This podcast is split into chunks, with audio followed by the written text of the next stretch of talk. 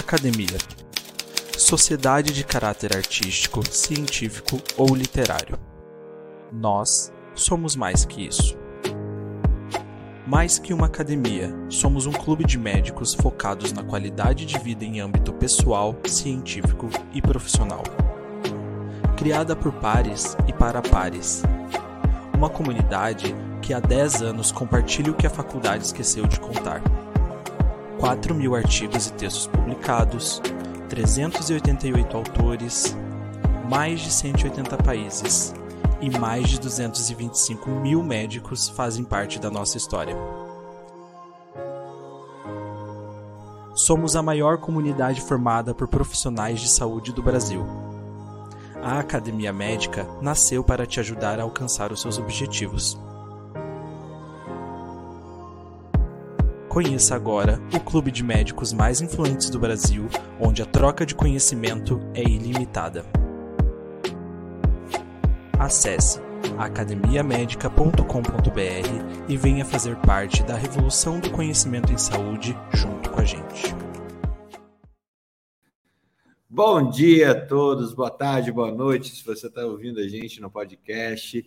É, muito bom dia, meu nome é Fernando Carbonieri, estou aqui no Troca de Plantão da Academia Médica, esse programa aqui que já levou conhecimento da forma mais variada é, por tantos profissionais que têm tanta experiência em tantas áreas que perfazem a saúde, a complexidade da saúde, como é, ela é base para o nosso desenvolver é, como pessoas, como profissionais, como cientistas é, como pais, mães e assim por diante.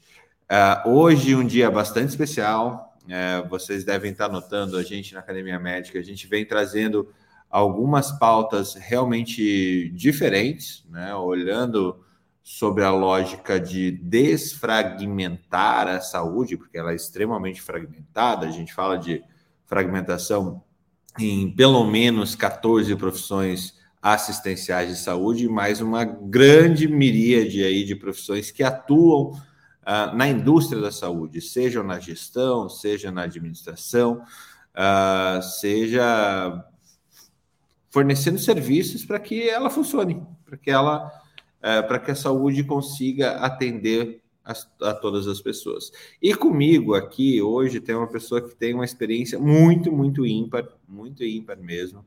Eu, particularmente, nunca tinha conhecido ninguém que tinha, ficado, tinha ido uma vez para a Antártica. Agora eu conheço uma pessoa que foi sete vezes, que está aqui junto conosco, que é a Paola Barros Delbem. Delbem. Paola, muito bem-vinda, seja bem-vinda ao Troca de Plantão. Muito obrigada, Fernando é, pelo convite. É sempre importante falar sobre esses assuntos de riscos psicossociais, a, a saúde mental também, de modo geral. Então, fico à disposição. O que, tiver, o que for possível, a gente vai trocar aqui uma, uma ideia. Muito bom. Muito bom. Junto com a gente começando esse programa, quem gosta de um bom bate-papo, que gosta de um bom blá blá blá, é, que tem sempre uma história para contar nossa amiga sempre constante aqui, Marie Corbeta. Marie, tudo bem? Tudo, tudo bem. Curiosa, hoje eu tô, hoje eu juro que eu tô quietinha. não, não fique, a gente não está aqui para ficar quietinho. A gente muito para ver essa tua experiência. Já de cara dizendo, né? Super parabéns, porque se meter aí para a Antártica não é nada, não é assim, né? Vamos combinar. A Marie que também gosta de coisas extremas, né, Paula? A Marie, ela faz o que? Duas ou três maratonas por ano, quando o joelho dela permite. É, e, e passa aí o, o mundo no, no, ela contra ela é, fazendo essa, essa atividade aí de, de, de, superação sempre, né, Marie? É, Operação Tartaruga. Operação Tartaruga. E eu achei duas manezinhas para conversar. Então, você é manezinha também, ô, ô Paola? Não sou manezinha, mas moro em Floripa já há 20 anos, então acho que eu posso considerar que sou daqui, de Floripa. Onde é? Eu sou do Rio. Ah. Uma eu, eu, eu, ouvi um chiado, eu sabia que esse é. chiado É, pode, pode passar 20 anos, mas não sai.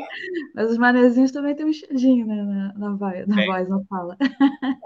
É, é a açoriana, né? É o, o Rio de Janeiro é muito açoriano. Acho que todos os lugares bastante açorianos eles têm esse que a gente aqui em Curitiba, o povo italiano mais é, recluso, por assim dizer, não tem, mas fala baraca, é, baril, ou, é, barica ou coisa parecida, roda. É, mas esse chiado é onde que eu vi bem marcado é Belém. Rio de Janeiro, lá em Brasília, que é o, é o sotaque de tudo, né? É sotaque de tudo. E, e aí no, no litoral catarinense, muito, muito, muito aí no litoral catarinense. Uh, gente, para a gente começar esse papo, é, só lendo um pouquinho de quem que é a Paola, ela me mandou um, um mini currículo aqui esses dias e eu tenho certeza que ele está bem mini. A Paola Barros da UBEM é psicóloga, mestre e doutoranda em psicologia organizacional e do trabalho pesquisadora da Polar, é, pesquisadora polar em estudos interdisciplinares com sete participações em expedições, à Antártica pelo PRO-ANTAR. Membro na, da Força Aérea Brasileira, premiada internacionalmente com, com NAPSCAR, Fellowship para o Desenvolvimento de Tecnologias Relacionadas à Saúde e Segurança Polar. Ela é CEO e fundadora da startup Polar Sapiens, é, que é um aplicativo de rastreio de indicadores de risco para diagnóstico situacional e tem um sistema patenteado para poder fazer isso. Ela disse: se tivesse muito longo, poderia cortar esse, currículo. Mas, Paola, conta um pouquinho dessa carreira é, até chegar numa, numa, numa linha de, de saúde laboral, como, como você chegou. É, foi um percurso assim um pouquinho diferente, mas não tanto, né? Embora a psicologia polar esteja iniciando, assim, não só no Brasil, mas no mundo, ainda são poucos os pesquisadores trabalhando nessa área. Foi desde a graduação, eu tive, sempre tive o sonho de trabalhar com a preparação de astronautas que é algo também um pouquinho diferente.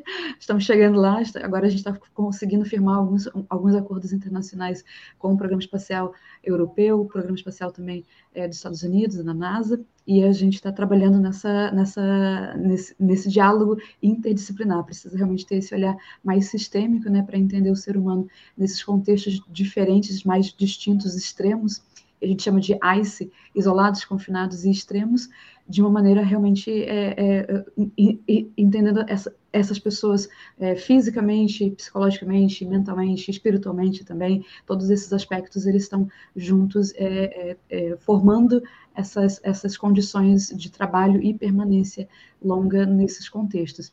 Então, lá no, no início da, da corrida espacial é, entre Estados Unidos e, e, Rússia, os psicólogos tinham essa contribuição também de tentar entender como que essas pessoas poderiam sobreviver, poderiam se adaptar e, e performar nesses contextos mais distintos. E, lá, e na Antártica foi esse ambiente de simulação que eles encontraram mais próximo desse contexto espacial. Caramba! É, a gente falou em ambiente de confinamento, né? É, o que, que é confinamento? De uma maneira super simples, assim. É, não é Big Brother. Pandemia, não. Não, Pode ser também, de certa forma. Né? Por conta da pandemia, até esses termos acabaram se tornando mais comuns no dia a dia, né? Isolamento, confinamento, e tem um, um pouquinho de, de, diferença entre eles, né? Então, confinamento é você realmente estar confinado em algum ambiente, em alguma instalação, em alguma situação em que você não tenha condições de sair por N razões, seja por conta da sua própria sobrevivência ou para executar algum trabalho, ou, no caso da pandemia, para se proteger de, de, de, de agentes infecciosos e outros mais. E o isolamento, ele pode estar ou não relacionado a esse confinamento. Você pode estar confinado isolado ou você pode estar confinado com outras pessoas e não ter necessariamente esse caráter de isolamento. Então, todos esses contextos que têm alguma característica de confinamento ou isolamento ou extremo é onde o psicólogo polar ele acaba atuando não apenas nos, nesses polos né, do planeta, embora seja o mais o polo geográfico do planeta, embora sejam os mais comuns, mais é, é, é, típicos realmente dessa, dessa é, dessa matéria de conhecimento. Você falou psicólogo polar, né? Ou, ou Maris, também pode mergulhar a hora que tiver fica à vontade, não é para ficar quieta, não.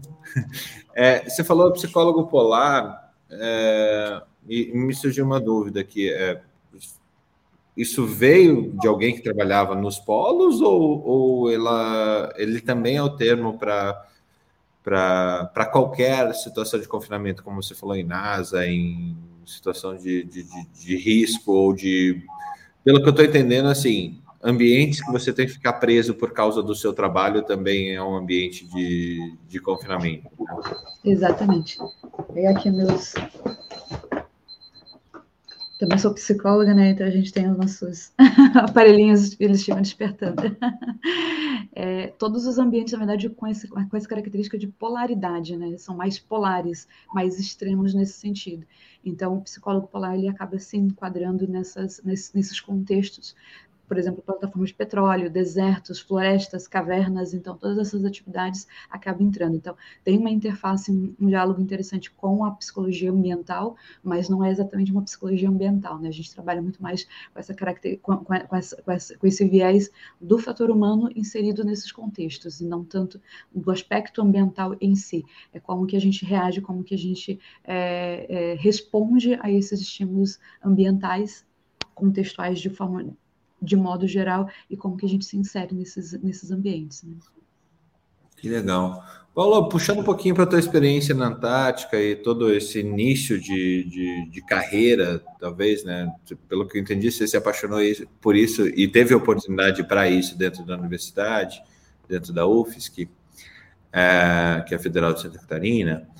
Mas uh, que, que você chegou na primeira vez que você pisou lá, desceu do barco, pisou no, no, no ambiente antártico, e você falou, vixe Maria, que onde é que eu fui me meter?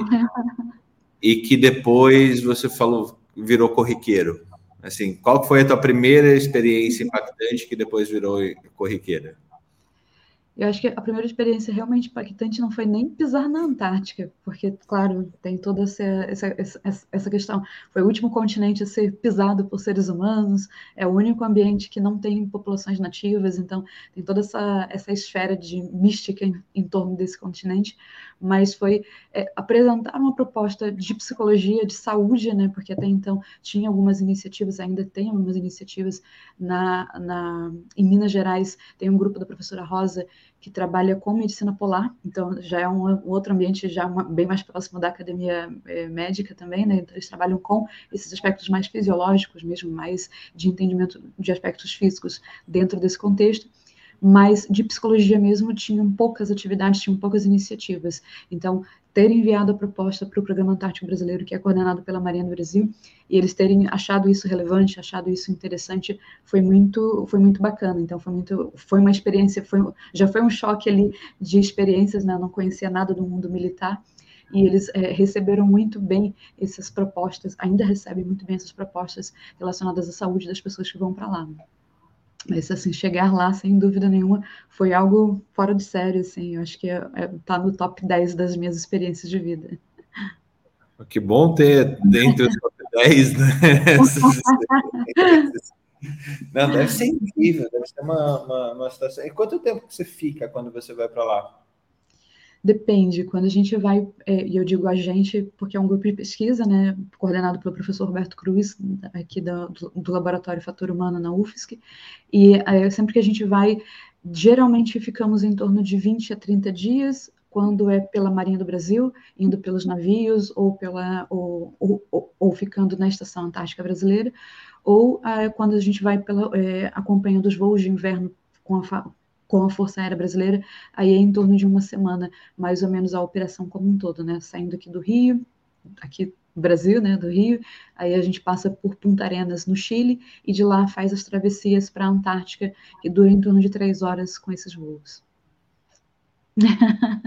Três horas de Punta Arenas até a base. Exatamente. Inclusive, Mas... inclusive tem a, aí, aí, aí, tem uma outra experiência que também entra nesse top 10 dessa lista, né? Eu sou a primeira mulher civil a participar de um, de um lançamento de cargas do, desse, desse, desses voos antárticos durante o inverno. Eles, durante o voo, eles abrem as portas traseiras para poder empurrar a carga e lançar a carga que não tem como chegar de outra forma, é, medicamentos, é, alimentos, todas, todas as, as, provisões, inclusive cartas, né, que são os itens mais afetuosos que eles podem receber durante esse período para poder ter algum, algum contato com as pessoas que estão fora do, daquele contexto. A gente fica preso com cabos de aço, a gente fica preso com cabos de aço, eles abrem as portas e fazem o lançamento. Tipo Hércules da Força Aérea, solta Hércules da Força Aérea. e é isso aí. Exatamente. Agora já não é mais o Hércules, né? Agora tem um novo avião, o KC-360. Que é aquele novo da, da Embraer, né? É. Esse, esse, esse, eu não, esse, esse eu não conheci ainda, só viajei pelo Hércules. E normalmente as pessoas que ficam lá na, na, na, na base, né? É, elas ficam quanto tempo? Porque deve ter um tempo mais ou menos. É, é, é tipo estação espacial internacional, assim, né? É. Durante o inverno eles já têm essa, essa interação maior com outras pessoas, né? Que é quando a gente consegue acessar eles é, por navios, por, até mesmo por voos, mas sempre com, essa, com, esse, com, esse, com esse percurso marítimo de alguma forma mas ele, é, o grupo base, que é o grupo de militares que permanece cuidando realmente da estação, a missão deles é de 13 meses, mais ou menos. E também tem um grupo de psicólogos da própria Marinha que faz todo esse, esse acompanhamento do SSPM. Então, eles fazem todo esse acompanhamento é, antes, durante e também depois dessas expedições. Uau! Uau! Uh, e, e, mas eu quero histórias, eu quero histórias.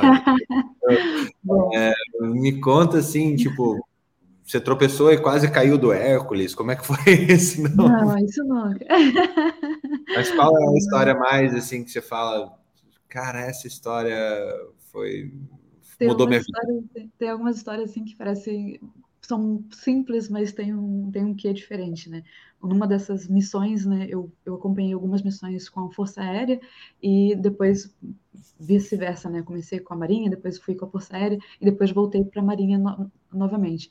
E numa das missões da Marinha é muito rápido, né? O tempo muda muito rápido, então quando você desembarca, muitas vezes você tem que correr para poder é, é, embarcar logo ou no outro navio ou em algum outra ou em alguma outra é, veículo para que o, o, avião possa sair. E nesse meio tempo, né, nessa, nessa, nessa correria, todo mundo gritando: corre, corre, corre, porque tem que ir, senão o navio vai embora, o tempo vai virar e a gente não vai conseguir sair aqui do aeroporto é, chileno que fica na base aérea é, antártica, lá na Antártica.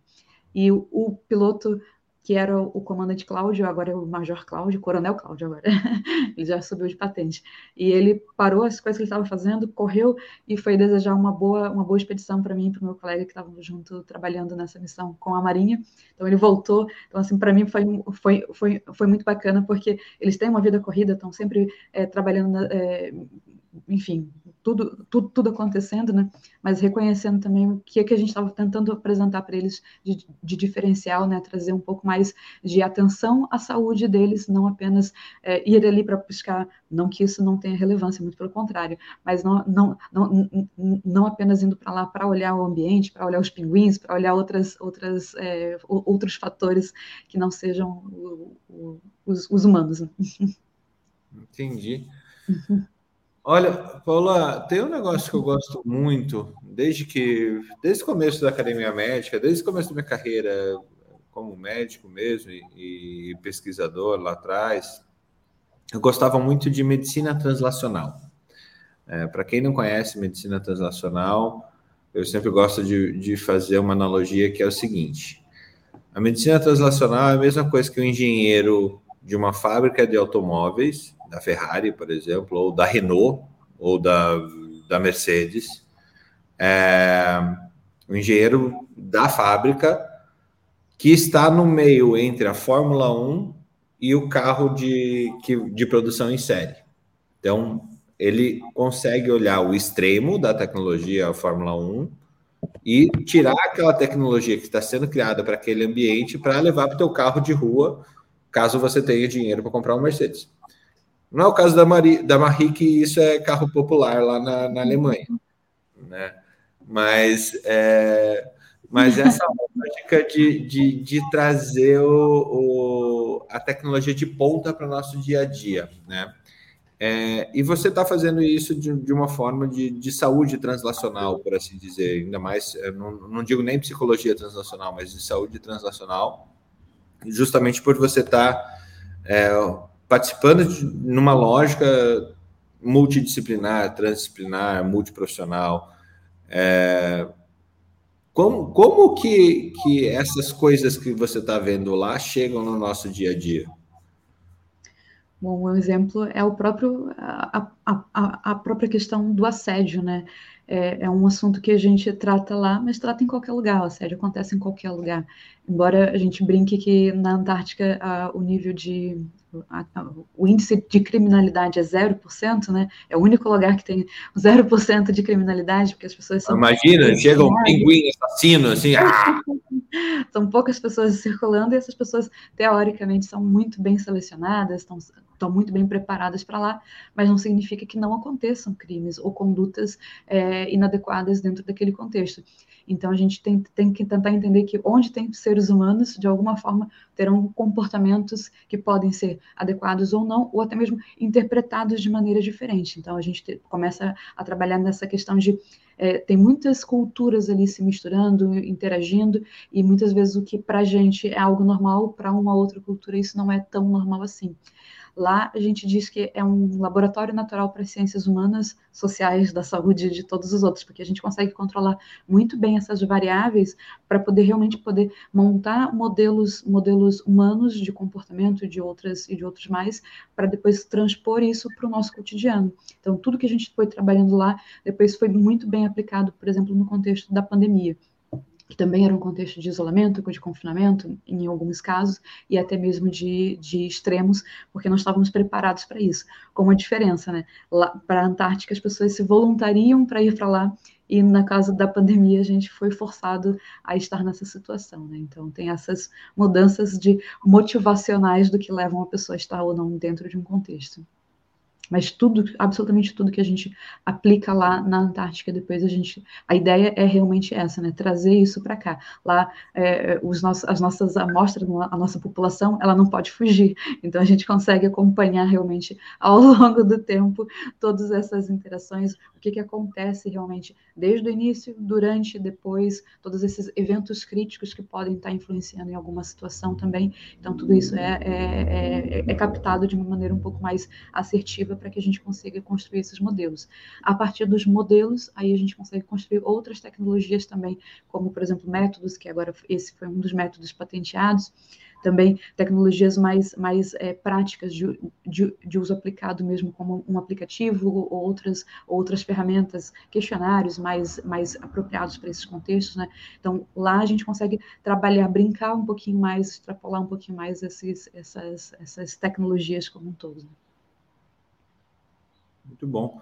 Maris, queria falar alguma coisa? Você tinha aberto anteriormente. Tudo, tudo bem.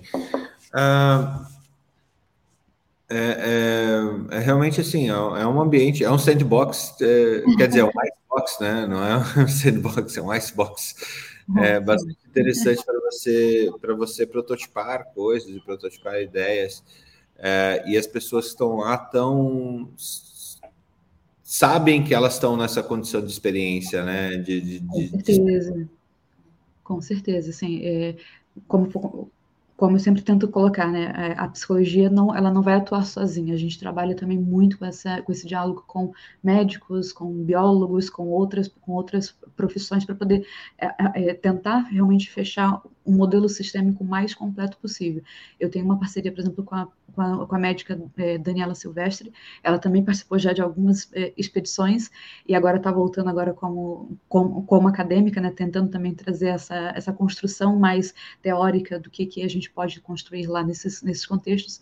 E por exemplo, o nosso trabalho agora está sendo muito voltado, pensando, dela principalmente, né, pensando em prevenir evacuações, resgates ou mesmo é, socorro dentro daqueles, dentro desses ambientes. Quanto mais a gente conseguir é, prevenir, é, antecipar os problemas que podem acontecer nesses locais, me menos custo também tem para as missões, e isso se aplica também fora desse contexto. Né? Então, se você é, sabe que você tem uma predisposição maior a algum tipo de, de adoecimento, algum tipo de, de comportamento que não vai ser adequado dentro daquele contexto, então a gente consegue não, não, não necessariamente restringir a participação dessa pessoa, mas entender que tipo de preparação pode ser feita para que ela possa, de fato, ter uma experiência adequada de, de, de, é, lá para ela e também para os outros que estão no entorno, né? Uhum, uhum. E você falou um pouco de assédio. É... Recentemente a gente viu uh, a gente viu a situação de que a Comissão Interna de, de, de Prevenção é, acidentes no trabalho, ela, ela ganhou um A a mais, agora é CIPA-A, né? não é só CIPA, é CIPA-A.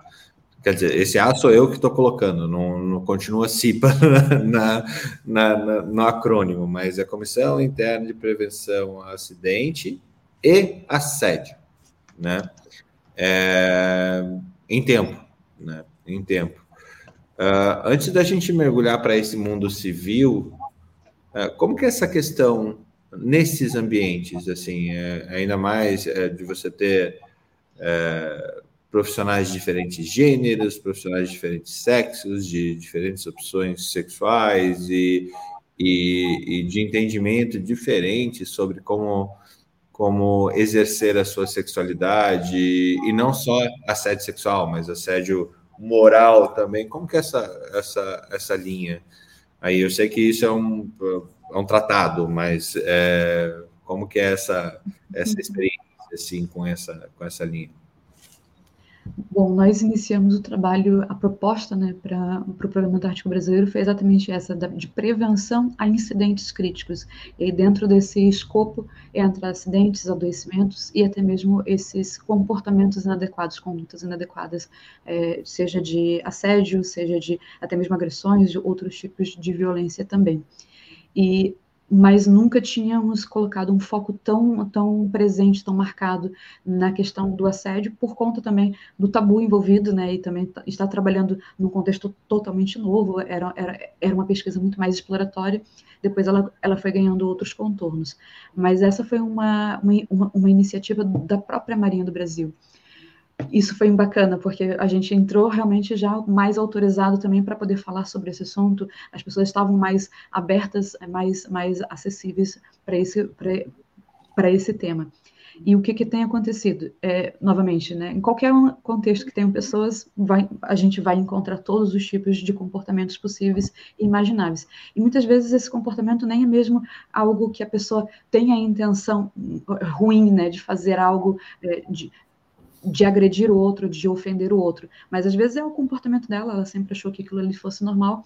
Então a gente trabalha muito com essa parte de conscientização do que, que é cada um desses, desses, desses comportamentos inadequados e por que, que eles são inadequados e por que, que a gente não pode aceitar isso. E também é, é, trabalhando com é, aquelas pessoas que não cometem esses comportamentos para que elas também saibam como se. Como, como reagir caso sejam vítimas de algum tipo de agressão, algum tipo de assédio. Então, foi todo um trabalho nesse sentido, por, porque também, é, não apenas no Brasil, mas em todas as outras, as outras estações, é, bases polares, tanto na Antártica quanto no Ártico, já estava é, surgindo esse tipo de problema, esse tipo de problematização, né?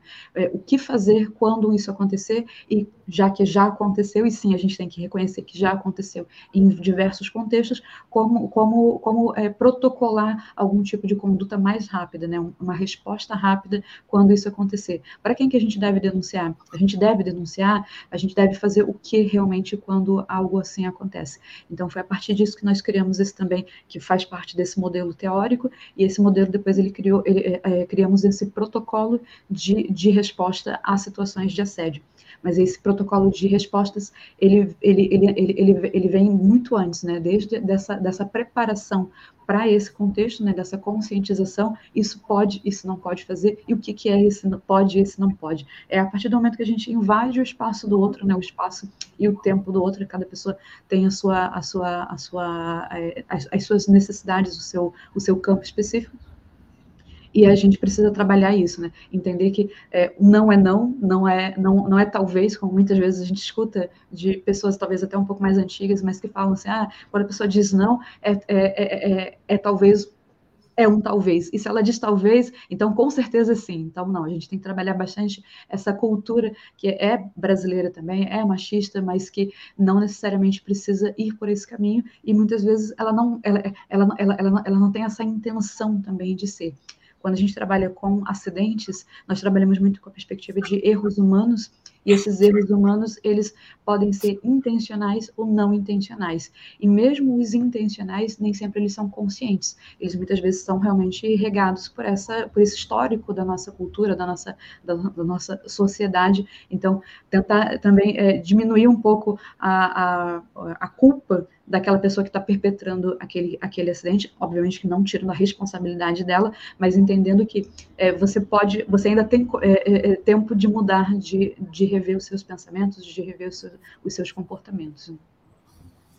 Nossa, super interessante, super interessante, é, principalmente pela vertente assim, é, acidentes é, são humanos, é, máquinas não, máquinas puramente não não vistoria, é, vistoriadas e, e, arrumadas e funcionando em sua perfeita ordem, elas não não, não fazem, não, não, não provocam acidentes. Quem provoca acidentes são humanos. É, existe, uma, existe uma pesquisa mostrando que de 80% a 90% dos acidentes no trabalho atualmente são provocados pelo fator humano que é exatamente isso, né? É, por mais que você possa ter uma falha técnica, uma falha de sistema, mas é, é uma pessoa que está operando aquele equipamento, é uma pessoa que está realizando alguma, alguma atividade, e essa cadeia de eventos ela vai sempre perpassar alguém que ou não olhou alguma coisa, ou não, ou não conferiu algo, ou deixou de fazer, ou fez deliberadamente algo sem saber que aquilo era, era errado, ou às vezes até sabendo que era errado, mas minimizando, negligenciando aquele risco. Né? O que é o caso comum dos médicos do trabalho ou qualquer uma pessoa que trabalha, do, do, do, do trabalhador que não usa EPI. Exatamente. Às vezes a gente. Na Antártica acontece a mesma coisa. A gente, tem, a gente também tem os nossos EPIs, né? Então, por exemplo, você tem que usar luvas para se proteger do frio, porque senão os dedos podem congelar e pode ter, inclusive, necrose, pode ter, inclusive, é, problemas mais sérios. Mas é, a luva prejudica o movimento fino da pessoa, então muitas vezes a pessoa prefere tirar a luva para poder realizar aquela, aquela atividade mais rápido ou mais, ou mais é, é, é, é, com mais detalhamento, né? E aquilo ali vai causar algum tipo de prejuízo. Depois ela vai dizer, ah, causou um prejuízo, mas porque você também não usou a luva, mesmo que ela dificultasse aquela, aquele trabalho, era necessário utilizar. Então a gente também tem que é, ponderar essas questões, né? Existe uma, sempre uma corresponsabilização é o, é o, é o trabalhador que também está ali realizando o trabalho e ele tem responsabilidade pelos seus atos, mas a, a, instituição também tem responsabilidade. Isso é complicado realmente trabalhar hoje em dia com as instituições, porque é, tem sempre essa, essa essa coisa de não querer assumir essa responsabilidade. Se o, se o trabalhador cometeu algum erro, o, o erro é dele. Mas a partir do momento que a, que, a, que, a, que a organização assume essa consciência de que ela também precisa prover tanto os EPIs, eles têm que ser adequados, suficientes e necessários para aquela situação, como ela também tem que, tem que, tem que oferecer formas daquela pessoa entender o porquê que ela precisa usar, e não apenas uma obrigatoriedade. Você tem que usar uma luva e pronto, e acabou. Não. Você tem que usar por isso, isso, isso, isso, isso. Se acontecer tal coisa, vai ter um acidente, e se você fizer mesmo assim, a responsabilidade vai ser sua, porque nós estamos te dando todos os recursos necessários para que você é, exerça seu, a sua atividade. Né? Oh, incrível. Uh, temos uma pergunta aqui, a Elisete, uh, dando bom dia, bom dia, Elisete, tudo bem? Ela pediu para a gente fazer uma correlação uh, com semelhanças e diferenças com os ambientes das plataformas de petróleo, esse programa antártico das, das plataformas de petróleo. E depois eu vou pedir. Toda, toda essa tua fala me, me levou a pensar o seguinte: seriam uh, os ambientes de plantão, centro cirúrgico e, e coisa parecida, ambientes de confinamento, ambientes polares? Bom, lá para a primeira pergunta do, do, da plataforma de, de petróleo, de fato, é um dos contextos ICE que nós também trabalhamos, nós psicólogos polares, né, pesquisadores polares de, de modo geral. Então, sem dúvida, tem, uma, tem é, é um ambiente análogo muito próximo mesmo do contexto cotidiano, é o mais próximo que a gente tem realmente desses mais extremos que é realmente de trabalho e, e, e, e, tem riscos muito elevados. Então, qualquer, qualquer comportamento inadequado, qualquer conduta é, não, não correta, ela pode provocar um acidente de grandes proporções e, essas, esses impactos, eles não são apenas é, individuais para aquela pessoa, que aí é, entra na ordem de vidas, né, mesmo, né, da é, perda de vida por conta de algum, de, de algum acidente, mas também para a imagem da instituição, para o impacto ambiental, então você tem que trabalhar com todas essas esferas. O impacto ele é muito, ele é, é, ele é muito longo. Na, na Antártica, a mesma coisa. Qualquer acidente que acontece lá, e nós iniciamos, inclusive, com a Força Aérea, exatamente por conta de um quase acidente, não foi exatamente um acidente, mas foi um derrapamento numa pista que levou a, a algumas reflexões do porquê que aquilo estava acontecendo. Seriam uns o, os expedientes muito longos que estavam levando à fadiga, e essa fadiga também ia, iria, iria, impactar na performance das pessoas. É claro que foram só perguntas, a gente foi é, trabalhando muito mais nessa, nessa, nessa exploração da, de, dessas possíveis causas, mas de fato esses quase acidentes, eles podem realmente causar um problema muito, muito grave. Esse derrapamento que houve na pista de gelo da Antártica, causou impacto ambiental e multa para o Brasil, porque é, o avião não pode ser retirado daquela, daquele contexto, então ele teve que ser cortado em pedaços e durante um, bom tempo ele ficou ali parado, é, ocupando também um espaço, né, causando esse impacto ambiental, e, e por conta disso o Brasil teve que arcar com, essas, com esse prejuízo também. Então, a gente tem que ter, pensar sempre isso. Não é apenas o ato é, específico daquela pessoa, mas o quanto isso também vai impactar na imagem da instituição. Quando a gente fala de assédio, com certeza isso também impacta, mas a gente precisa tentar pensar de uma lógica um pouco inversa dessa que está aí atualmente é, colocada, né? Se você não falar sobre o assunto, aquela, aquela situação ela vai acontecer inevitavelmente e aí com certeza esse impacto vai acontecer. Agora se você fala de uma maneira um pouco mais aberta, de uma maneira um pouco mais tranquila e entendendo que pessoas são pessoas, elas podem cometer independentemente das dos recursos e de, e de todas as condições que aquela instituição está oferecendo para aquele trabalhador, então aquela responsabilidade da instituição ela também vai diminuir, porque tudo, tudo que foi possível foi feito para evitar aquele aquele aquela aquele incidente crítico, mas é, incidentes críticos também perpassam históricos individuais, é, aspectos sociais, aspectos é, culturais que estão é, além dessas, dessas possibilidades. Né? Aí você perguntou também. Eu, eu já, já chegou de novo que você falou. Outras, ok. outras, outras analogias aqui. É, do jeito que você está falando, eu me sinto um ratinho de laboratório às vezes. É, a psicologia comportamental é um negócio muito massa, gente. É muito bom. É, e daí me lembro dois, dois estudos super icônicos na história da psicologia, né? Que é o estudo Milgram, uhum. né? E para quem não conhece, tem filme sobre ele, dá, procura estudo Milgram, que o filme é, é excelente também. Mas que é aquele lá que que as pessoas fazem simplesmente coisa, atrocidades simplesmente porque tem alguém no comando, né? É, uhum. até para explicar a história do nazismo e tudo mais. Uh, e o outro, que também está em filme, é o estudo psicológico de Stanford, né? Que é o que é, eles pegam voluntários e é, o estudo prisional de Stanford. É, eles pegam voluntários, é, fazem uma prisão lá em Stanford, colocam pessoas como guardas e as outras pessoas como prisioneiras.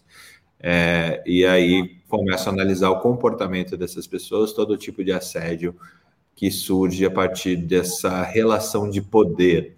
Né? Uh, e, e, e, daí, voltando ao nosso, ao nosso a pergunta que eu tinha falado, né? Seriam hospitais, seriam ambientes de saúde, seriam ambientes de, de, de, de trabalho uh, com saúde também, um ambiente polar, por assim dizer, principalmente alguns ambientes. Pega lá centro cirúrgico, pega pronto-socorro, é, principalmente esses espaços onde você acaba ficando de plantão 12 horas, UTIs, é, e daí a gente vê também uma lógica de, de trabalho, tanto de médico quanto de enfermeiro, principalmente médico, enfermeiro e fisioterapeuta, é, de 12 horas seguidas, uh, sem respeitar o 12 por 36. É 12 mais 12 mais 12 mais 12, de vez em quando, 24, 36 seguidas. É, e, e, e, é isso aí. O que, que, que você tem para me dizer sobre isso? É, Vou, vou, vou, responder com uma, uma reflexão. Né? Quando a gente foi trabalhar com a, com a Força Aérea, é, também tem um grupo de medicina da, do EMAER, não tenho certeza se é esse o nome, são muitas siglas, mas eles trabalham muito com a, a, a medicina aeroespacial, de pressão e outras questões mais, e eles trabalham muito bem com essa contenção de, de pandemias, né? É, usando aquelas roupas confinadas e tudo mais.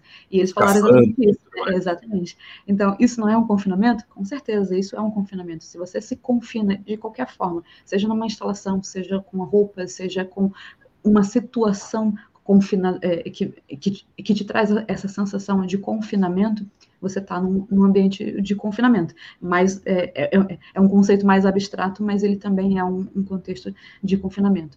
E a gente precisa também tentar relativizar isso, porque esse confinamento ele vai trazer impactos. Para algumas pessoas isso pode ser bom, mas modo, de modo geral ele tende a aumentar o, a percepção de estresse daquela pessoa. Então a pessoa ela, tá, ela já está sob estresse do trabalho corriqueiro e você ainda tem mais esse agravante que é o estresse desse confinamento, dessa sensação de estar preso, de estar é, é, sendo obrigado a cumprir determinadas atividades que estão indo é, além da sua fisiologia. Então, a gente não trabalha só com a psicologia, né? a gente precisa também é, entender um pouquinho dessa, dessa fisiologia e está é, é, é, é, brigando com seu próprio corpo para poder estar tá ali cumprindo as, essas atividades. É, médicos têm, têm, esse, têm esse problema de estar tá cumprindo esses expedientes muito longos, mas a gente tem que, tem que, tem que pensar, inclusive, com os enfermeiros que têm esses turnos alternados, diversas, mais de um emprego, então eles saem de um plantão, vão para outro plantão, de alguma forma aquele, aquele, aquele corpo está saturando, né? A gente está é, entrando no nível crítico de, de você estar tá totalmente fadigado, totalmente é, é, dentro daquele, daquele ritmo que você não consegue mais parar.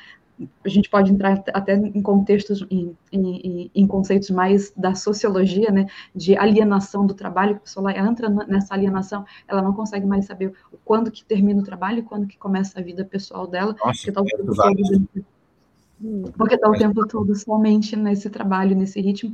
E aí você entra em, em, em adoecimentos específicos como burnout. Por que as pessoas ficam com burnout? Porque elas estão o tempo todo trabalhando, trabalhando, e é uma competitividade ou mesmo uma, uma, uma exigência própria, né? Nem sempre ela está querendo competir com os outros, mas eu preciso pagar os meus boletos no final do mês e eu não vou conseguir pagar os, esses boletos apenas com esse trabalho. Só que aí você acaba entrando num ciclo vicioso, porque você está trabalhando, você tem que começar a, a pagar mais as suas consultas médicas, eventualmente você vai precisar também de uma terapia, de alguma, de alguma, outra, é, de alguma outra assistência. Então, esse, esse recurso que você está ganhando a mais, ele não está realmente vindo para pagar as, as contas, mas para pagar aquele adoecimento que foi provocado por esse, por esse, por esse ritmo. Né? Então, a gente está é, nessa vida um pouco louca, né? até existem algumas iniciativas internacionais, principalmente, mas aqui no Brasil tem algumas empresas já entrando nesse ritmo, que é esse sistema de trabalhar cinco dias por é, quatro dias por semana e não cinco dias, exatamente porque o desempenho melhora, então a gente tem que começar a pensar assim, por que esse, esse ritmo de plantão, esse ritmo de exigência? É, qual é o, a, o motivo realmente? É para produzir mais? É para economizar? Economizar em que sentido? Porque as pessoas, se elas adoecem, elas vão se afastar do trabalho, eventualmente. Ou, o pior, elas vão estar trabalhando, mas o chamado presenteísmo, né? Elas não estão ali com, é, produzindo com a mesma qualidade ou com a mesma, com a mesma produtividade, de fato, que elas estariam se elas estivessem 100% bem, 100% é, é, saudáveis e tudo mais. Fala lá, é Marie. É uma economia falsa. É, eu acho que isso que você falou agora vem bem de encontro a essa pergunta. Porque você falou que você foi para lá, você fez um projeto, né? E, e foi para lá, e o projeto foi aceito e foi para lá. Mas aí a minha questão é assim: é, porque a gente sabe que e, no, na saúde isso é completamente sabido e problemático numa esfera muito grande, que é a coisa da, da saúde do trabalho, né? da, da uhum. questão de você fazer um, um, sistematicamente um trabalho de é, prevenção de saúde, prevenção de acidentes e tudo mais, mas que a gente faz dentro da ótica capitalista que você está falando, né? Olha, a gente vê que estão é, começando a fazer quatro dias de, de trabalho e não cinco, pensando justamente na questão e aí a, a palavra-chave, né? A, na produção, né? A gente não está pensando realmente, não está sendo boni, bonzinho, queridinho, né? Assim, a gente está pensando na produção e, e, a gente tem discutido isso, né, é, Fernando, inclusive dentro da saúde, na questão é, de, de gerenciamento da saúde, quanto a gente precisa ter essa noção de que exatamente com as antigas utopias, né? A Isaac Asimov e o Escambau, eles, a, a, a ideia é de que a gente desenvolveria as máquinas no sentido de poupar os seres humanos. Exa então, exatamente isso, né? A uhum. gente tem uma ideia fantasiosa, né? Mas a gente tem uma realidade que é totalmente o contrário disso, é mais para cirquinho de horror do que para Shangri-La, né? Vamos combinar que assim a gente não tem muito isso. E aí a minha pergunta é isso: quando você chegou, né, as primeiras vezes e tudo mais, e, e o caminhar disso tudo que você está colocando para gente que consegue conseguiram já algumas ações e algumas descobertas nesse sentido, né? É, como que você encontrou? Porque, de novo, a minha, é, o Fernando sabe, eu sou muito referenciada na literatura, filme, essas coisas, eu estava aqui olhando tudo isso, porque é bem isso, existem esses filmes que você vê, e na maioria das vezes você tem esses filmes que vão trabalhar essa situação de confinamento e tudo mais, muito mais levados para o gênero de humor, de horror, terror, né? e o escambau, né? Quando você pensa numa, numa tipo o assassino do, do da base aérea antártica.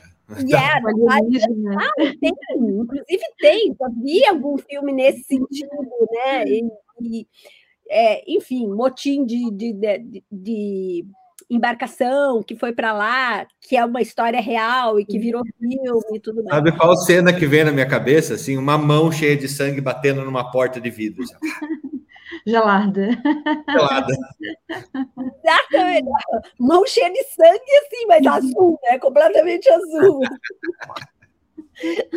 Mas é, é, bem isso, né? Como é que você viu isso na, na, nas suas primeiras, né? Porque a, a, a, ideia de você olhar a vida como um, um, um extraterrestre, né? Assim, uhum. eu acho que na Antártica você chega bem próximo disso, né? Você está chegando lá quase como um extraterrestre, né? Você está vendo tudo aquilo ali pela primeira vez, e daí você vê aquelas pessoas que estão lá há mais ou menos tempo, e você já, já colocou que existem é, limites no tempo de estadia, justamente por causa da, da questão saúde, né?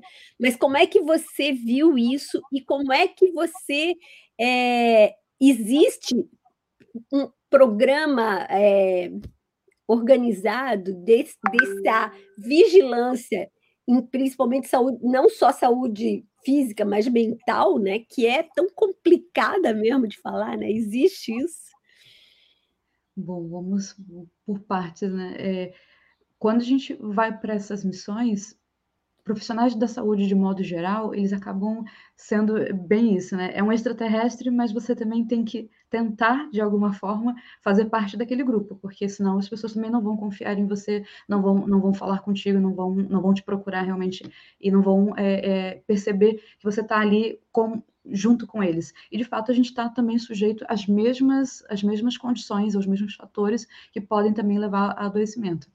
Lá nós temos é, um termo que foi cunhado nesse estudo, que é o termo de prontidão 24 horas. Porque, de fato, nós estamos de prontidão 24 horas. A qualquer momento pode ter um alarme e você ter que sair do jeito que está, e você tem que saber também como, como é esse do jeito que você está. Você tem que, pelo menos, ter um sapato próximo o tempo todo de, ti. Se você estiver dormindo, estiver tomando banho, estiver fazendo qualquer coisa, mas tem que ter um sapato fechado, porque se você tiver que sair da estação ou do navio ou de qualquer outra é, situação, você vai é, precisar tá, é, pelo menos calçado, porque senão o gelo vai te, vai te matar. Isso é, é, é fatal realmente. Então tem algumas questões ali que você tem que estar sempre atento. No caso de, de bombeiros, de médicos, de outras é, situações que, que, que, que, eventualmente precisam fazer é, plantões, é quase que a mesma coisa, só que você não é todos os dias. Ali você, você tem isso é, elevado à décima potência, né? Então você todos os dias tem que ficar realmente de prontidão.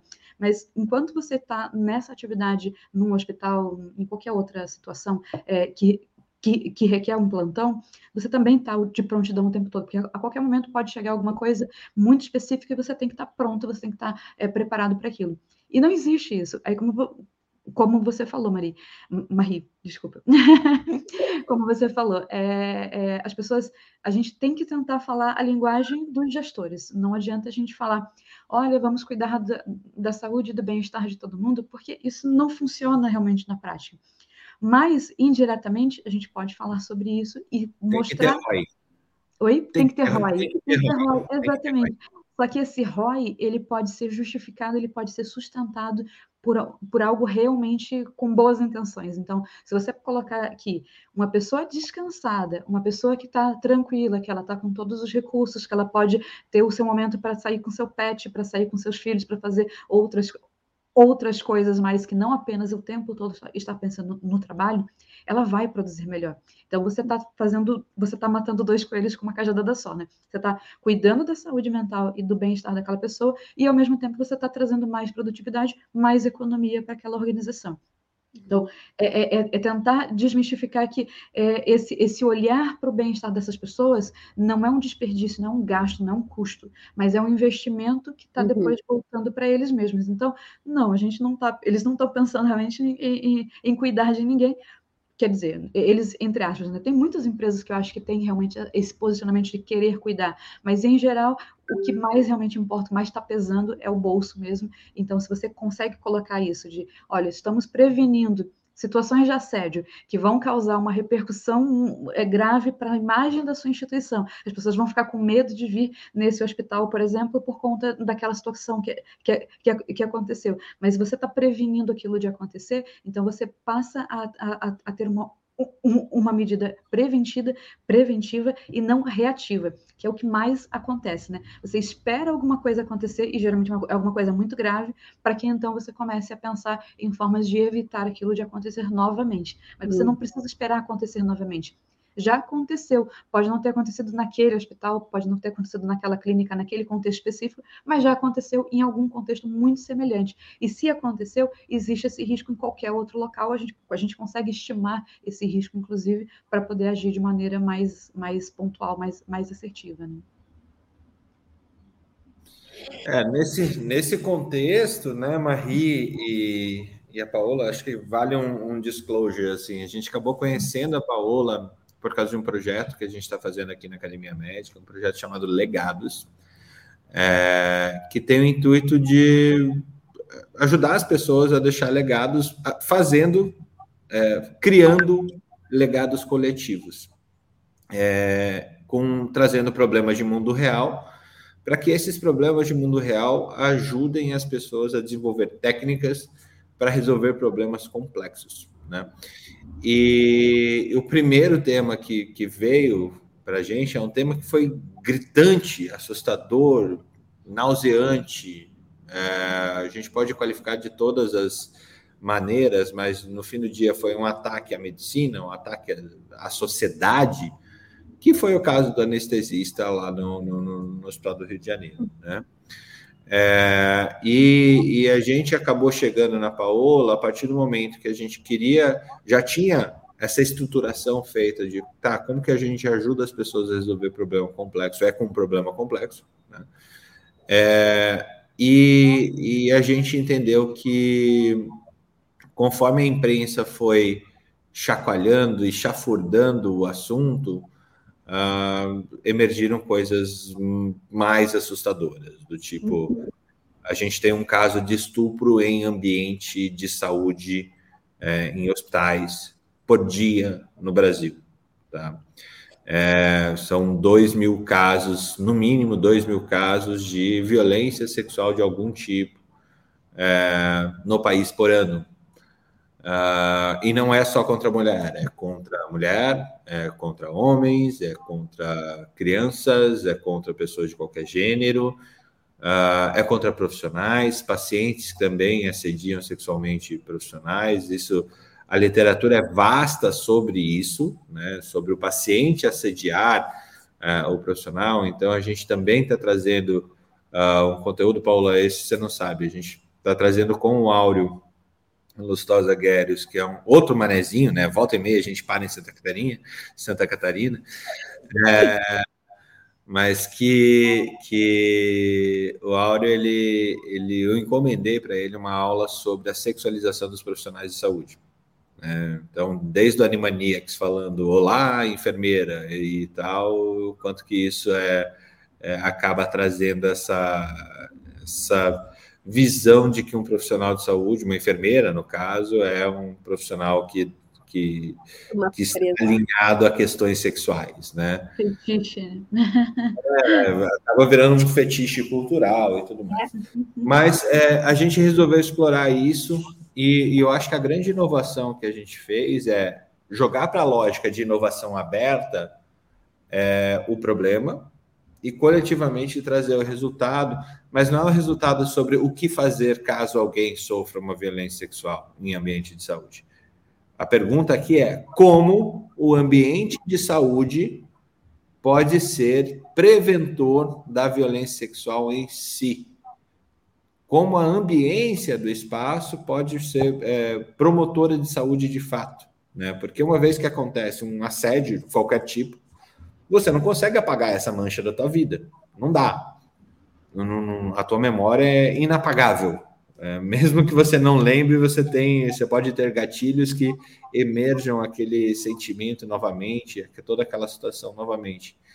Ah, e a gente vai trabalhar aí com isso nos próximos três meses aí, já fazendo um, um, uma abertura. A gente vai é, lançar esse programa essa semana já. É, e, e trazendo para o teu para a tua lógica, como que como que você viu essa ambiência? Eu sei que a base nova foram os chineses que construíram, tal, mas é um projeto arquitetônico que eu não sei de onde veio. É, como que lógica a ambiência uh, para um lugar hostil de confinamento e, e, é pensado isso? Isso é pensado para o ambiente protetor do, dos profissionais que estão lá? Sim, e aí a gente volta naquela lógica que eu mencionei no começo, né? É, por mais que essa minha colega, é, que também é uma amiga, a médica Daniela Silvestre, ela esteja trabalhando bastante com essa questão de evacuação médica, né, para evitar evacuação médica. Existe até, por exemplo, algumas estações que trabalham muito com a, a remoção do apêndice. Eu sei que tem uma palavra para isso, mas eu não consigo falar essa palavra. é, preventiva. Essa aí. Fazem isso é, preventivamente para não correr o risco de alguém ter um apendicite e ter que precisar de uma evacuação. Então, eu já acompanhei, inclusive, um caso de apendicite voltando de uma, de, de, de uma dessas expedições. É realmente bastante complexo, porque eles têm que correr contra o tempo e às vezes não tem como, porque a distância entre um voo e outro, o tempo não permite é, é, o voo, enfim, tem uma série de coisas envolvidas. Mas no caso de assédio, é a mesma coisa, você vai precisar evacuar aquela pessoa ou vai precisar é, é prender de alguma forma, não tem uma prisão lá, então você precisa prevenir aquilo de acontecer, porque se acontecer, é um transtorno considerável. Obviamente que para a vítima para aquele agressor que está ali convivendo com outras pessoas e que vai continuar vivendo com aquelas outras pessoas, mesmo todo mundo sabendo o que aconteceu. Então, assim, você precisa realmente ter alguma estratégia, alguma, algum mecanismo de prevenir isso. E foi por isso que teve essa iniciativa, foi até de um, de um, de um, de um almirante, eu vou citar o nome dele, porque ele ajudou a escrever, ele tem essa visão assim mais acadêmica, né? Ajudou a escrever um, um dos artigos que nós estamos esperando, aí leva o tempo da, dos jornais para ser publicado, mas é um artigo exatamente sobre assédio. O Almirante Guida, ele teve essa, é, é, essa iniciativa de, de pensar, não adianta a gente fingir que não está acontecendo ou que nunca vai acontecer. Por mais que as pessoas sejam muito bem selecionadas para o seu trabalho, para o seu contexto de trabalho, para aquele hospital, e a gente imagina que sim, que passe por uma boa seleção, que passe, que passe por uma boa preparação, eles têm essa. É, mas as pessoas precisam começar a vestir mais a camisa de eu, é, tudo que eu fizer vai respingar também na imagem daquela instituição. As pessoas precisam ter essa noção e essa noção ela não pode ser é, é, compulsória. Você não pode ser obrigado a pensar, ah, eu tenho que defender a imagem do meu hospital, da minha, da minha, do meu desse meu contexto de trabalho ou até mesmo do, do meu país. No caso de uma de uma missão dessa, a gente também está tá, tá respingando na imagem do país, né? Você está ali cometendo um, um, ato criminoso que todo mundo depois vai, vai, vai, de alguma forma, ficar sabendo disso. Então, a gente precisa, sim, trabalhar com essas medidas preventivas, é a nossa perspectiva sempre inicial, e nós partimos da seguinte premissa. Primeiro, você tem que tentar rastrear esses, esses, esses, elementos. O que, que são esses elementos? Quais são os fatores que podem levar a um comportamento desse, que é o comportamento a ser evitado? Depois que você faz esse rastreio, você conseguiu identificar os problemas em, em tese, ou, ou mesmo vítimas já relatando que passaram por algum tipo de, de, de situação como essa, ou mesmo semelhante, aí a partir disso você tem que começar a agir naqueles pontos. Por que, que naquele, naquele setor, por exemplo, está acontecendo isso? Nós desenvolvemos esse aplicativo exatamente com essa proposta. Nós não, não rastreamos apenas é, é, fatores relacionados ao assédio, mas todos os tipos de, de, de, de adoecimentos de ordem de saúde mental ou de comportamento seguro, para exatamente entender, dentro desse contexto de trabalho, qual o setor que está mais adoecido e pelo quê? Quais são os os sintomas, os sinais que estão aparecendo que a gente consegue é, reconhecer. A partir desse reconhecimento, a gente começa a agir pontualmente. Porque muitas vezes a gente trabalha com essa medida preventiva, mas ela acaba sendo muito generalista, né? Vamos falar sobre suicídio, por exemplo, em setembro. Todo mundo fala sobre suicídio em setembro para prevenir. É importante, temos que continuar fazendo, mas não só em setembro. Você não pode ficar fazendo um, trabalho que somente em setembro a gente vai falar sobre esse assunto e as pessoas vão procurar ajuda o problema não vai acontecer só em setembro. Então, você precisa ter uma, alguma medida que você consiga periodicamente acompanhar, monitorar esses, esses, esses fatores que, que, que, que podem contribuir para esse evento indesejável, para que então a gente consiga trabalhar nessa medida de, olha, está acontecendo, aqui tem, tem algo acontecendo aqui que muito provavelmente vai culminar em algum impacto indesejável, seja ele qual for. Então, antes que ele comece a acontecer, a gente precisa agir mas não ao tempo todo, porque senão você também vai saturar as pessoas, porque você vai falar sobre prevenção de suicídio, vai falar sobre prevenção do burnout, vai falar sobre prevenção do assédio. Então você precisa ter, criar estratégias de quando que a gente começa a falar sobre isso, de que forma a gente pode falar sobre isso, de que forma a gente pode abordar isso. Novamente, a gente tem que trazer essa, essa percepção de que temos uma sociedade está inserido numa cultura e essa cultura também vai, vai, vai, vai ter, vai, vai, vai, vai apresentar algumas resistências para essas medidas de prevenção. Seja porque muitas pessoas às vezes cometem o assédio porque elas não sabem que estão cometendo assédio, elas acham que isso é um comportamento normal. A gente escuta muito isso, né? Não, eu fiz um elogio para aquela pessoa, eu não, eu, não, eu não estava assediando aquela pessoa. Isso quando a gente vai para o assédio sexual. Tem também o assédio moral, que você está ali falando alguma coisa e a pessoa fala, não, eu estava só brincando, era só, uma, era, era só uma piada, era só um apelido, não era nada sério. Então as pessoas, às vezes, elas não têm realmente consciência de que estão cometendo algo errado. Elas podem até ter uma, uma impressão disso por conta da reação daquela pessoa que está é, é, é, sendo vítima dela, mas ela não tem essa consciência muito plena disso e acha que está fazendo algo normal. Então a gente precisa primeiro quebrar esses, esses preconceitos, né, esses, essas, essas é, noções estabelecidas errôneas do que, que é certo e do que, e do que, que é errado, para que depois a gente comece a trabalhar realmente de forma mais massiva é, em outros aspectos. Aí a gente volta também numa, numa, numa discussão que com certeza não vai ter fim, mas é, educação infantil. Isso é muito importante também, desde a educação infantil, porque senão a gente agora está trabalhando com pessoas adultas, obviamente tem que trabalhar de alguma forma, mas tem, elas têm pensamentos, estruturas é, cognitivas mais rígidas, mais estabelecidas, que é um pouco mais difícil de quebrar. Não é, não, não, não é impossível é, alterar alguns, alguns pensamentos, mas é um pouco mais difícil.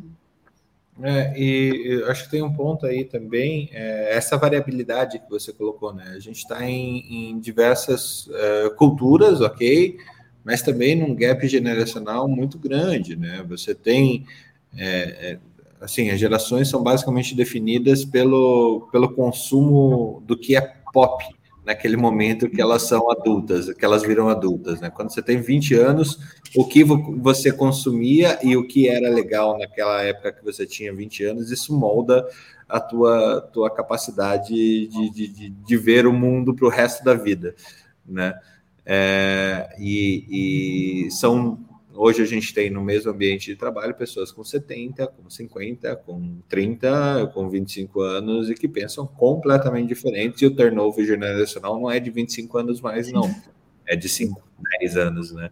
Marie, você ia falar? Não, é isso que você está falando, para mim chama atenção, que é, que é justamente uma conversa que a gente vem tendo reiteradamente, né, em, em vários temas do troca de plantão, que é a questão dessa cultura que a gente ainda está, né? É, apesar de toda o gap geracional escamal, mas a gente ainda vive uma cultura basicamente machista. E a gente e, e, quando você fala da educação da criança é justamente isso, né? A gente poder começar a mudar essa coisa, porque você é um exemplo disso, né? Você é jovem e é mulher e está num, num ambiente que é extremamente é, não é não é como é que a gente diz, não é paisano, né? É, é, militar, é um ambiente extremamente masculino que a gente, quando, quando começou, foi os anos que, 90, que começou a ter mulher na, na, na, na Marinha e na. Uhum. anos 90, né? Então, assim, a gente vive uma cultura e uma sociedade que, no caso do assédio, no caso da, da nossa questão na, na, medicina, é bem isso, né? É, é, é, estrutural. Você fala, não, eu fiz assédio, não, imagina, foi só uma piadinha, né? E mal que tem isso. O mundo está ficando muito chato, a gente não pode mais fazer piada. E não é. É essa, essa coisa você tem que começar a trabalhar realmente na base e a gente tem que começar a mudar a mentalidade, inclusive para é, sanear esses, esses ambientes que são muito mais propensos a disseminar situações complicadas, porque estão em caráter fechado e tudo isso. Né? Eu concordo com tudo isso que você trouxe, Marie, mas é, aí eu vou fazer uma, uma provocação, né?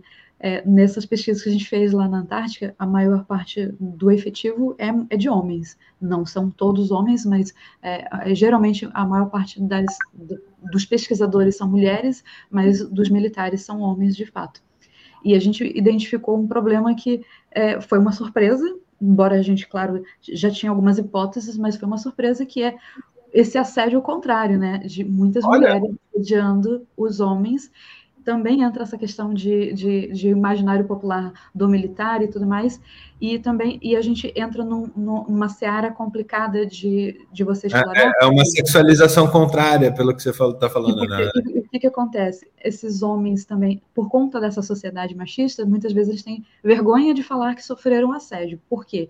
Eles, é, eles teriam que, teoricamente, aceitar uma mulher dando em cima de um homem dentro de um contexto de confinamento, isolamento, como que você vai dizer não? Você está aqui há quase um ano isolado, por que, que você vai dizer não para uma investida de uma mulher? Mas ele não é obrigado, por, por N razões, seja porque ele também já tem uma esposa, seja porque ele não tem interesse naquela pessoa e, em especial, e mais do que isso, aí a gente vai entrar também nessa questão realmente da violência Porque quando a gente coloca dessa forma, parece que eh, os homens são obrigados a, a, a, a aceitar qualquer tipo de, de, de, elogio, entre aspas, né? qualquer tipo de, de, de interação, e isso não acontece. Da mesma forma que a gente trabalha com esse conceito mais amplo do assédio, não é não. Se a pessoa disse não, eu não quero, e a pessoa continua insistindo, a mulher, no caso, continua insistindo, ou muitas vezes até alguns homens também insistem com outros homens nessa, nessa, nessa situação e trazendo exatamente isso. Ah, mas você está aqui nesse contexto isolado,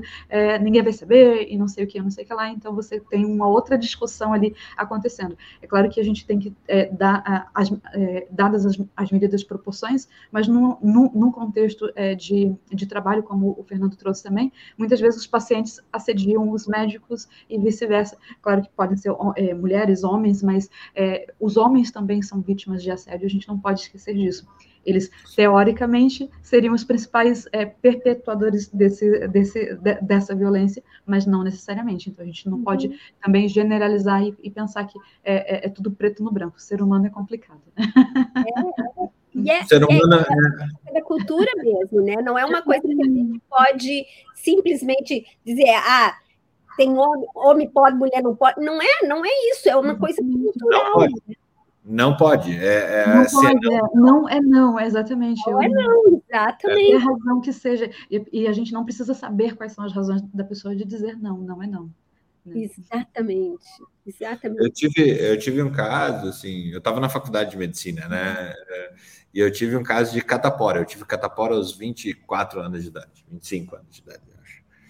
E daí fui, assim, normal, só, só é, pápula tal, e, e coceira.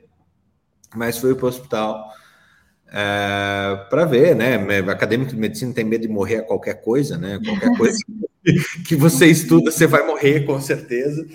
É, e, e daí foi um caso que eu cheguei no hospital, o hospital estava lotado, me deixaram esperando no PS, a, a enfermeira do CCH veio, conversou, tal, tal, tal, ficava conversando, ficava conversando, ficava conversando.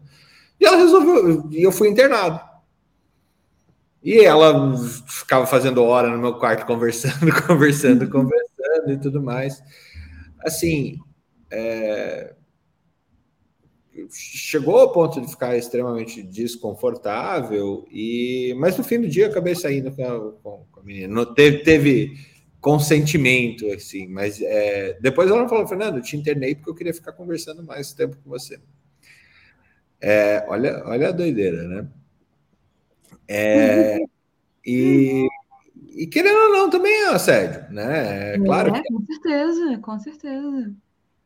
É, espero que ela não esteja vendo, ou espero que esteja. ou espero que esteja, né? Porque de repente a pessoa se dá conta né, do que, tocar, né, que teve.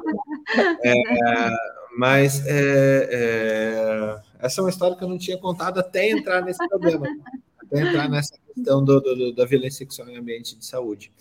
É um ambiente muito relacional. Uhum. O ambiente de saúde ele é extremamente relacional é um ambiente para todas as pessoas, de todas as pessoas, de todos os gêneros, classes, é, assim, é democrático, extremamente, não existe nenhum ambiente mais democrático do que o um ambiente de saúde, é, e, e, com tanta rotatividade de pessoas diferentes como o um ambiente de saúde, né? É, onde não existe política nenhuma, não existe prevenção nenhuma. Você pode ter prevenção num aeroporto, numa rodoviária, no metrô, num shopping center, num, num evento, num show. É, você tem pelo menos as ações que, que, que existem para impedir ou para você soar alarmes. No hospital não tem. No hospital não tem. É, é, você e, tem situações de extrema fragilidade de todas as partes, né? Uma vulnerabilidade extrema, seja pela tua idade e capacidade de, de, de, de entender o mundo, seja porque você pode estar dopado, drogado, e como é o caso que aconteceu, e aonde, aonde há vulnerabilidade, vulnerabilidade há é, ofensor. Exatamente. E assim, eu, e você falou isso, né? É, às vezes a pessoa não está nem dopada, não é, não é uma questão de. Mas, mas você não sabe, mas você não sabe, por exemplo, se aquele procedimento está correto. É, eu, eu, por exemplo, mulheres, geralmente, eu escuto muito isso de outras amigas mulheres, procuram ginecologistas mulheres. Por quê? Não que isso, não que isso vá evitar um assédio, porque pode, pode ter um, uma ginecologista mulher que também vai vai te assediar, mas você tenta minimizar aquele problema, porque você não sabe realmente qual é o procedimento, não existe uma, um, um, uma cartilha ou orientações antes de você entrar. Eu não vou dizer nem só sobre com relação ao assédio, outros tipos de violências que acontecem dentro do hospital, que às vezes você vai fazer um procedimento, ninguém te explica o que, que você vai fazer, por que, que você está fazendo aquilo ali, por que, que tem que usar aquela roupa, por que, que tem que é, fazer tal coisa, por que, enfim, não, não te explicam nada. Então você apenas faz, você está realmente totalmente à mercê daquela ordem, daquele, daquela, daquela relação de poder que está estabelecida, seja por um, seja por um operador de de, de, de, de, de é, equipamento de imagiamento, seja para um enfermeiro, seja para um médico, seja para qualquer pessoa. Você está ali tendo que fazer tudo que, que, que aquela pessoa mandar. Então é complicado. E Paula, Paula, assim, é, ao desenvolver, eu tô, eu tô desenvolvendo esse projeto desde que aconteceu lá a situação do anestesista. E é um projeto grande, é um projeto complexo, mas que eu acho que a gente conseguiu atar diferentes pontas aqui para que ele seja um projeto que, que traga benefício para todo mundo que está participando. Né? É, e daí a gente foi procurar patrocínio.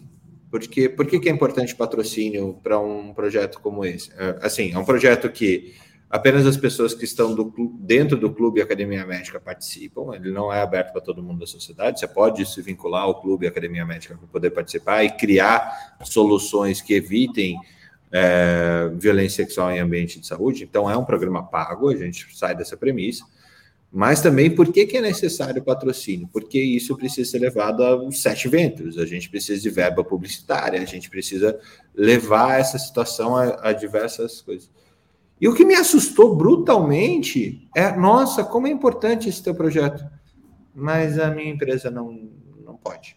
Aqui a gente é, nossa, eu reconheço. Cara, eu tenho um caso pessoal com isso, mas não, minha empresa não. Outra, uma empresa de saúde.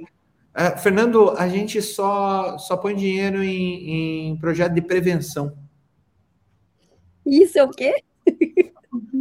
Olha, vamos lá, vamos, vamos ao conceito de prevenção. Né? É, então, é, e aí a gente entra no, no, numa coisa que você estava falando. Por que abordar tabus? Por que, que a gente está fazendo isso? Por que, que a Academia Médica está fazendo isso? Por que, que o Clube Academia Médica está fazendo isso? Porque a gente pode. E a gente deve. A gente deve. Isso daqui não é um problema polar, como a Paola está. Não, não existe polo nesse problema. Não existe alguém que admita, não, porque o ambiente de saúde pode ter violência sexual. Não, não pode. Tem. Não, mas é, é não, mas, não, que... ele, ele, não pode, mas tem. exatamente isso. É aquela, tem, é aquela questão do. Tem muito. Eu vou, eu vou dar, um, eu vou dar um outro exemplo. Eu vou dar um outro exemplo bem, bem, bem breve. É, eu, não vou dizer o, o, local, mas era um local que a gente estava trabalhando prevenção para DSTs. Parece que não tem nada a ver com psicologia, porque é muito mais da área médica, mas a gente está trabalhando com, com, essa perspectiva de comportamento, como prevenir a DST utilizando camisinha ou mesmo é, é, é estimulando é, é, é, condutas mais, mais, mais, mais seguras. E, mas nesse ambiente não podemos distribuir camisinha. Por que a gente vai distribuir camisinha no ambiente de trabalho? Não é que você, não é, não é que aconteça a situação aqui no ambiente de trabalho, mas é um ambiente que as pessoas vão eventualmente é se encontrar, elas vão, elas vão se relacionar. E, então, é, vocês precisam falar sobre isso e precisa ter essa disponibilidade, porque se não tiver a disponibilidade, esse comportamento vai também demorar muito mais para acontecer. Ah, não tem acesso, por que, que eu vou, por que, que eu vou me proteger se eu não tenho mesmo? Então, isso já é uma desculpa pronta. Então, se você não não fala sobre isso, ah, mas nem vamos falar sobre isso porque isso não vai acontecer. Não só vai acontecer, como está acontecendo. Quando eu digo que é, não pode, não pode, mas, mas, mas mas acontece, então a gente não pode é, é, é, tentar é, pensar assim, ah, não pode, então vamos zero, acabou. Não, isso não vai, não é de uma hora para outra. Então, para isso acabar de alguma forma, a gente tem que começar a agir nessa prevenção, na uhum. conscientização de todas as pessoas, desde as possíveis vítimas aos possíveis agressores. Os possíveis agressores, eles precisam começar a perceber que aquele comportamento dele também pode ser identificado por alguém. Se você, se você é, quer continuar fazendo isso por qualquer razão que seja eh, sua particular, ok, mas as pessoas vão perceber isso, elas vão identificar e elas vão te denunciar. Então isso também tem que ficar muito claro, porque senão fica essa coisa de eu posso fazer o que eu quiser, que nem o caso do, desse a, a, anestesista, né? Ele fez isso durante tanto tempo que isso ficou uma coisa natural para ele. Ele estava ali na frente de todo mundo tanto acontece qualquer coisa. Quantos outros médicos, especialmente quando eles vão fazer alguma, alguma intervenção que o paciente não sabe que intervenção é essa, eles também estão, estão se aproveitando desse, desse poder. não são médicos, né? Novamente, todos os, o, o, os profissionais que de alguma forma têm uma relação que consegue estar é, tá, tá nessa, nessa posição, ou até mesmo de forma inversa, né? Ou eles, eles serem vítimas é. também. Eu estou tentando tomar um cuidado extremo justamente uh, com esse tema, uh, tentando assim. É uma causa mais feminina? Sim, é uma causa mais feminina. A gente tem que reconhecer isso. 80% dos casos são, são contra mulheres. Né? É, entretanto, é uma causa de todo mundo. Ou, uhum. Durante esses é, três meses aqui que, que a gente está mergulhado nesse tema, assim, eu, eu não deixo meu filho sozinho em lugar nenhum mais. Não que eu tenha deixado, mas assim, dentro de um hospital é 24 horas de vigilância. É. Não, não tem, não, não, não vai existir nunca mais a possibilidade de eu chegar e pedir para alguém cuidar do meu filho enquanto eu vou na cafeteria, por exemplo. Uhum. Porque é esse nível de, de história que eu ouvi. E assim, não é sistema público. Não é hospitalzinho do interior privado. É um hospital foda. Aqui, né, Fernando? Eu te contei a história do filho da minha amiga lá. Aí na Alemanha. É, o cara, o cara internou para fazer uma cirurgia, ok? Um tumor, um, um, resquício de tumor cerebral, não era a primeira intervenção dele nem nada, mas ela entregou ele na porta do hospital, um, um paciente de 24 anos, tá? E, e, não é, não tem nada a ver com assédio, nada disso, mas assim, a situação que aconteceu. Ele é, sofreu, ele teve um choque anafilático e a cirurgia não pode ser feita, tá? E ela ficou o dia inteiro sem saber o que tinha acontecido com ele. E quando o hospital finalmente ligou, ligou para o telefone dele e contou para ele que ele não tinha sido operado. Então, assim, isso existe em qualquer lugar. E a questão é justamente essa, né? A gente não pode dar por garantido. E a grande questão que você está tendo tanta dificuldade né, de conseguir patrocínio é que, assim, é a mesma é, ideia básica de que daqueles que discutem a necessidade de educação sexual nas escolas para as crianças. Porque não, você não pode ficar falando sobre isso, porque você vai estar tá dando ideia para as crianças. Isso é. O problema é não dar ideia, né? Isso é hipócrita e isso é, assim, terrivelmente errado. Pelo amor de Deus. Né? Desde quando, assim, é, é, é, é querer é, aplicar a lei de Eva, então não pode comer a fruta, você não pode saber, não pode comer a fruta do conhecimento, você não pode saber porque quando você sabe, você pode se defender, mas quando você não sabe, não tem como, né? Então é uma, é uma. A gente tem uma, uma. Eu não sei nem qual é o nome para isso, mas é uma questão muito. Não é ontológica, né? É alguma coisa muito anterior, assim, muito. É, que está no, no, cerne de novo, né? Quando a gente tem uma coisa muito disseminada, muito tida como.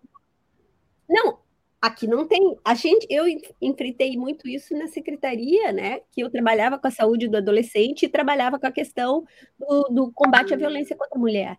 E ninguém quer assumir, sabe? É, quando você não, vai da questão do, da questão do, do que você tem que é, pra, preparar os profissionais para o atendimento do abortamento previsto em lei, nenhum hospital quer, nenhuma cidade quer. Agora isso já teve que andar, mas assim, a gente enfrentou, tipo, caças bruxas por causa disso, porque a gente estava falando de vamos regulamentar isso, vamos dar melhores condições para isso poder acontecer. Não, isso não é assunto, isso não é assunto que nenhum prefeito, é, nenhum é, líder queira assumir primeiro que tem a problemática no seu espaço. Eles querem. Então a gente entra com essas questões que são muito difíceis. Não, aqui a gente só trabalha com prevenção, aqui a gente não vai não vai patrocinar o teu estudo. Prevenção, mas não pode falar a palavra assédio, né? É prevenção de outras coisas, não de assédio. Sim, Porque assédio meu, não acontece. O meu marketing, meu marketing tem colocado, não usa assédio, usa assédio, para de usar violência sexual, para de usar. Não, é violência sexual. A gente está falando de violência sexual, a gente está falando de crime. Uhum. A gente, o, nome, o nome certo é crime, é violência, é, é não, não, não, não tem atenuante aqui. Tem que dar nome aos bois, tem que dar nome aos bois. Ah, você, a Marie trouxe essa, essa questão. Eu trabalhei antes de ir para a Antártica no CREAS, que é o Centro de Referência Especializado para Pessoa com, é, em, em, alta vulnerabilidade. E uh, eu não consegui trabalhar lá durante muito tempo, porque a maior parte das vítimas são crianças. É. Então a gente pensa assim, ah, isso não existe, ah, isso é muito. De vez em quando sai na notícia, sim, de vez em quando sai uma desse universo gigantesco de pessoas que é um funil, estão sendo né? atendidas. É, e dentro, e dentro, e dentro desse, desse, desse atendimento, você ainda tem uma parcela somente dessa população, porque ainda tem uma fila gigantesca de espera de pessoas que estão é. acusando que precisam ser investigados ainda os casos e tudo mais, e fora, sem contar, a subnotificação. Até o Fernando trouxe que eh, geralmente são as mulheres as vítimas. Será mesmo que são? Com certeza, eu não, eu, não, eu não vou dizer com certeza, mas muito provavelmente são realmente as mulheres as mais é, agredidas nesse, nesse contexto. Mas muitos homens também são agredidos, mas eles também têm essa tem essa barreira da vergonha, do tabu, do preconceito de você dizer eu fui assediado por uma eu mulher. Eu tive que sair com enfermeira, olha só. olha só.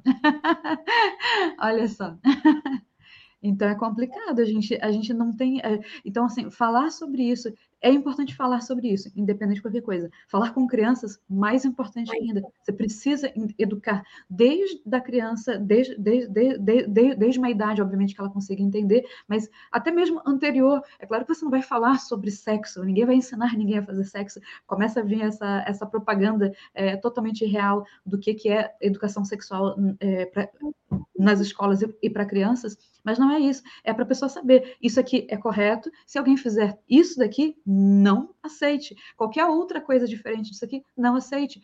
Reclame, pro, procure ajuda, porque se você não procurar ajuda, também você vai estar ali passando por aquela situação, e quando você tomar conta, é, consciência de que você sofreu algum tipo de agressão, de algum tipo de violência, já, já, vai ser tarde demais e talvez você até não consiga falar, porque aí entra também a questão da culpa, ah, eu deixei, por que, que eu deixei isso acontecer e, e, e outras questões mais, então é complicado.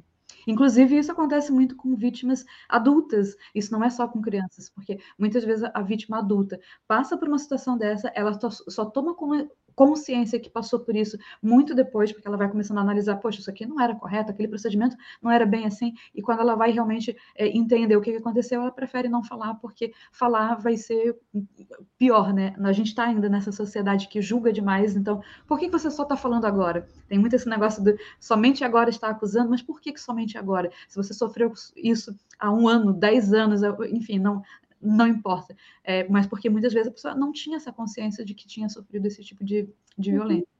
Ou que podia falar sobre isso. Né? É isso em qualquer, qualquer extrato, né? Eu, eu, eu já falei, eu acho, uma vez aqui, ou em algum lugar eu falei, uma paciente que eu, que eu tive, uma paciente assim, ela era advogada, altíssimo nível educacional e tudo mais, e chegou no meu consultório e me perguntou assim: olha, é, ela era minha amiga pessoal, ela falou: escuta, é normal. É, é, cardiologista examinar o peito da gente. Aí eu falei, né, ele tem que fazer ausculta, né? Não, não, não, a mama, fica palpando a mama, é normal. Eu, não que eu saiba, você tinha uma queixa, alguma coisa, né? Não, eu sabia que aquele velho desgraçado estava abusando de mim. Não era uma menininha, não era uma pessoa de, sabe, inocente, nada disso. Era uma mulher da sociedade com diploma de nível superior e tudo isso. E ela ficou chocada de ter se sentido finalmente abusada numa situação em que ela estava vulnerável.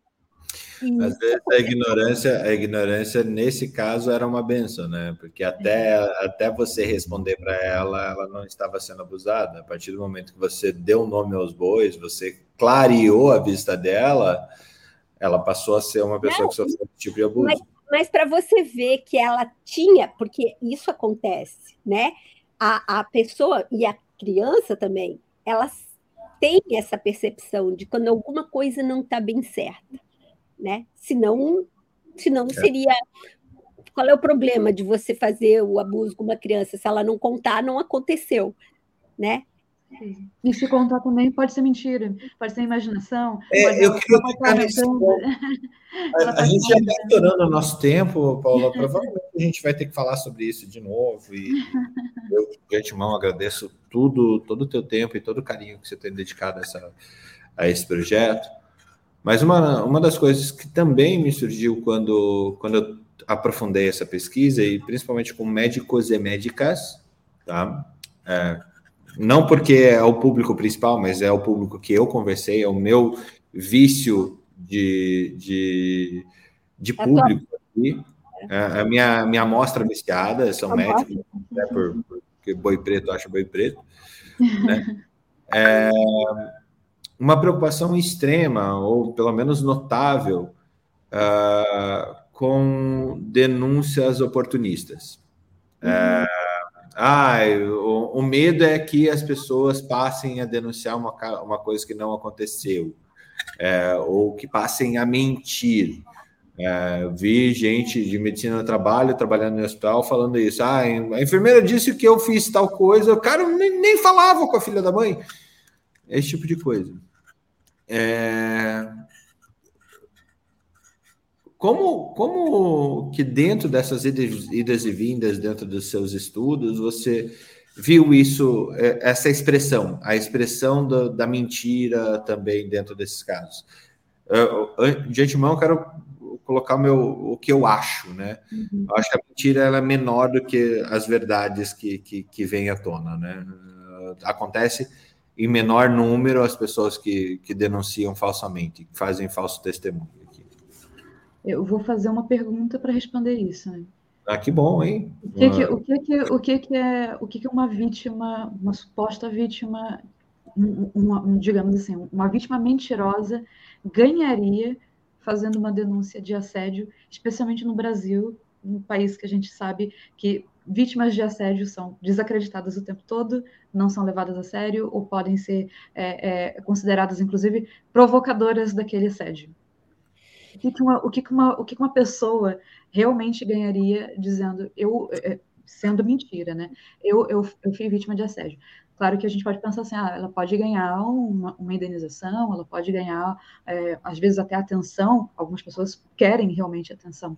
Mas como que a gente consegue chegar nesse perfil de pessoas que é muito diminuto que vai é, querer. Eu, eu, eu só quero me aproveitar dessa situação, porque é, um, é uma agressão que ninguém viu, vai ser a minha palavra contra, contra a palavra daquela outra pessoa, e eu posso talvez ganhar ali uma indenização.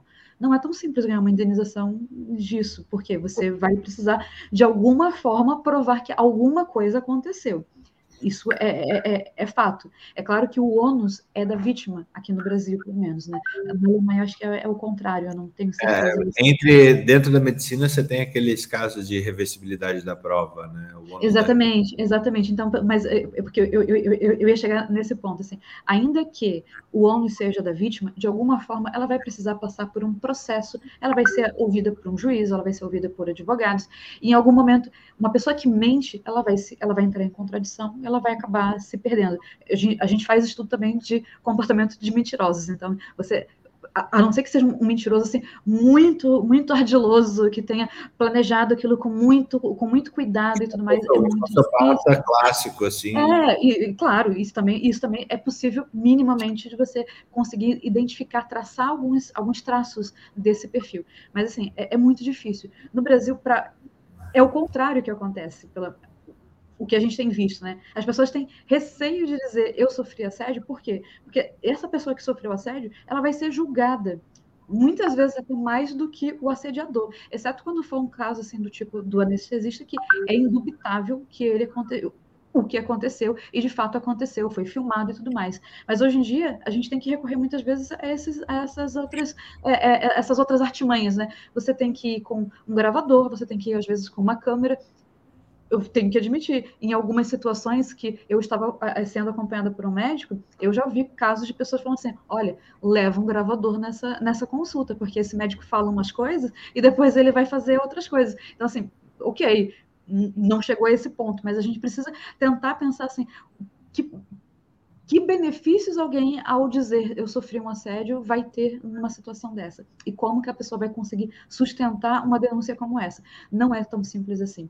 E quando a pessoa ela sofre um assédio, ela, a gente também tem muito, principalmente lá no CRES, a gente estudava muito isso é, existem as falsas, as, as, as, falsas lembranças. Pode acontecer, às vezes a pessoa ela está denunciando porque ela entendeu algo errado, ela interpretou algo errado, ela misturou, ou ela sofreu algum outro tipo de violência e ela ainda está vivendo aquele trauma, então por isso ela está misturando algumas situações. Mas isso tudo você consegue também traçar minimamente. É claro que você não tem uma precisão, a psicologia também não é, não, não, não, é, não é uma ciência exata, infelizmente, então a gente consegue fazer algumas aproximações, mas a gente consegue fazer essas aproximações com com bastante confiança. Então, não é assim tão simples você dizer que sofreu um assédio, fazer um, um, uma denúncia falsa e, e conseguir sustentar isso por muito tempo.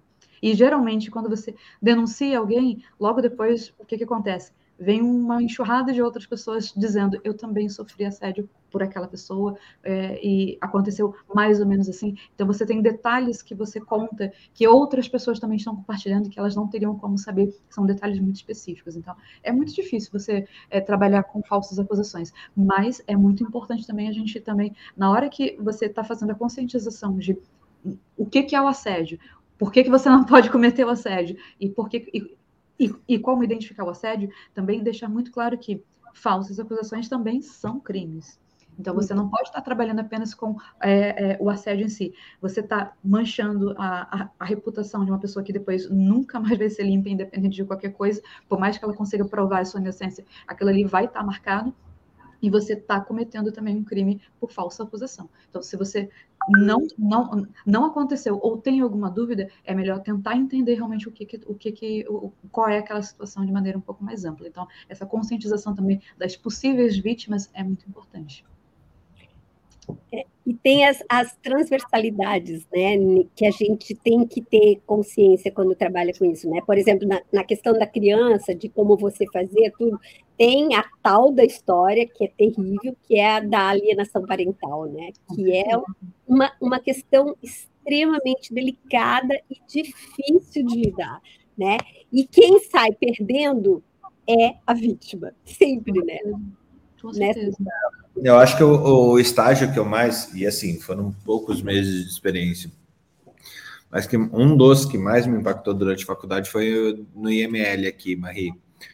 É, que a gente, no, no, nosso estágio do IML aqui, a gente não fazia fazendo, não era necropsia, uhum. era delito. É, então, a quantidade de casos contra crianças é um negócio muito, muito assustador. É muito assustador. É, é muito, assim. É, às, às, vezes, às vezes é bom a gente não saber, só que não é bom. Não é bom. A ignorância... Não dá para desver, né? Não dá para desver e, e de saber algumas coisas, né? Eu também eu não me arrependo de ter trabalhado no CRES, mas ao mesmo tempo eu gostaria de não ter trabalhado no CRES é. e ter visto a situação da forma como é vista. E, e, e, aí a gente fala de violências, outros tipos de violências que vão se uhum. sobrepondo, né? Porque a, a, criança ou a mulher ou o homem sofre aquela violência e depois ele vai aquela vítima vai continuar sofrendo outras violências, seja a repetição de ter que ficar repetindo todas as vezes o que, que aconteceu é necessário por um lado, mas também a forma como é feita não, não está correta, eh, sabe-se disso, já, já, já é um consenso sobre isso, não é, uma, não, não, é, não é um achismo ou uma opinião isolada, e você muitas vezes chega ali e se você for adulto, escuta coisas de enfermeiros, de médicos, de policiais, é, do tipo, ah, mas o que você fez para merecer isso? Mas que roupa é essa que você está usando, por exemplo?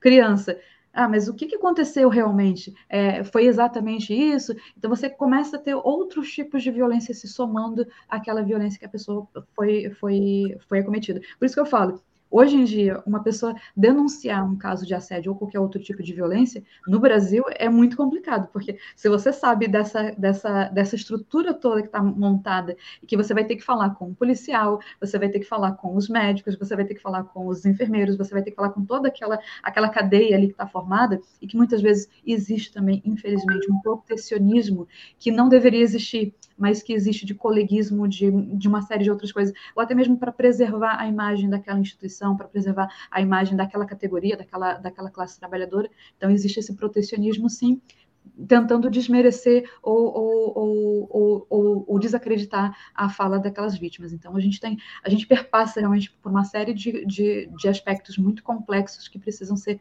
de alguma forma é, trabalhados, que precisam ser de alguma forma melhorados. Né? É real isso. Muito bom, muito bom. Assim, Paula, podia, podia ficar horas ainda falando sobre isso, é, sobre não sobre isso, mas sobre as, as diversas conexões que dá para fazer a partir disso. A gente nem chegou. Desculpa, a gente nem chegou a falar sobre transtorno de estresse pós-traumático e tantas outras é, questões, a gente tocou esse assunto dizendo, cara, violência sexual é, é obrigatório que a gente previna, porque isso fica para o resto da vida, é, e, e, e, não tem como uma pessoa que passa por isso eliminar esse trauma da sua, da sua história, não, não existe isso. A Elisete, uma, uma, sugestão que uma sugestão que eu faria para você procurar patrocinadores, né? E eu já fico à disposição também se precisar do, do, que a gente tem de ferramentas de patrocínio. Infelizmente a gente não consegue dar, mas de ferramenta disponível fica à disposição.